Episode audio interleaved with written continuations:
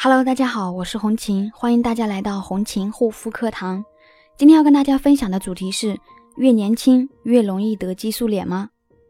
人在每个年龄段都想自己永葆青春、持续美丽，何况是天性爱美的女人呢？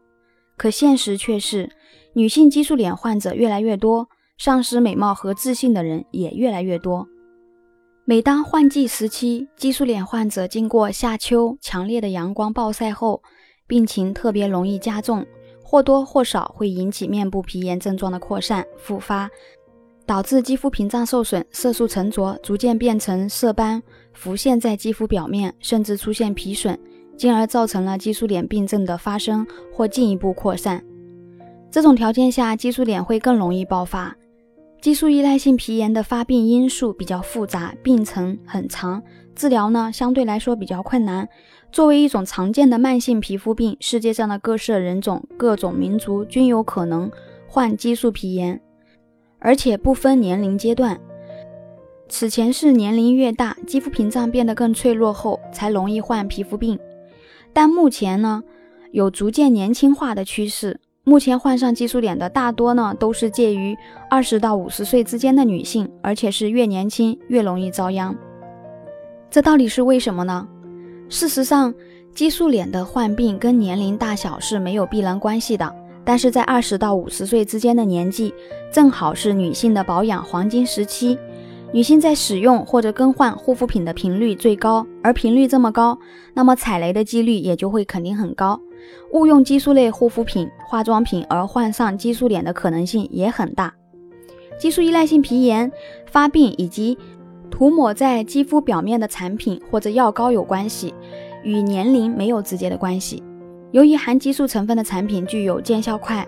效果显著等特点，深受大部分爱美人士的喜爱。而每个年龄段都会有爱美人士，区别呢就是每个年龄段都会有各自不同的肌肤特性，在耐受性、承受力、恢复速度以及治愈时间上都有所差别。对于三十到五十岁年龄段的女性来说，患上激素脸的主要原因有两种。第一呢，是因为使用了价格低廉的护肤品；第二呢，是在一些美容院使用了所谓的特效产品。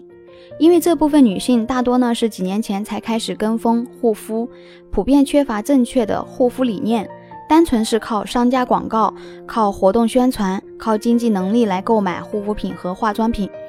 所以，三十到五十岁人群的激素脸患病人数呢，要比二十到三十岁的人高很多。虽然在激素依赖性皮炎方面没有明确的年龄段区别，年龄与患病几率也没有直接的关系，但是在治疗激素依赖性皮炎方面，年龄还是起到了重要的推动作用。因为越年轻的肌肤肯定越有活力和生命力，恢复的也会更快一些，受的罪这个过程相对较少。正常人的身体代谢周期呢是二十八天，但别忘了，年龄越大呢，代谢周期时间就会越长，从而影响治疗的速度以及治疗效果。因此，越是年轻时发现激素依赖性皮炎，越要尽早去治疗，不要拖到最后，以免延误病情，加大治疗的难度，同时呢，也会给自己的身心造成巨大的伤害。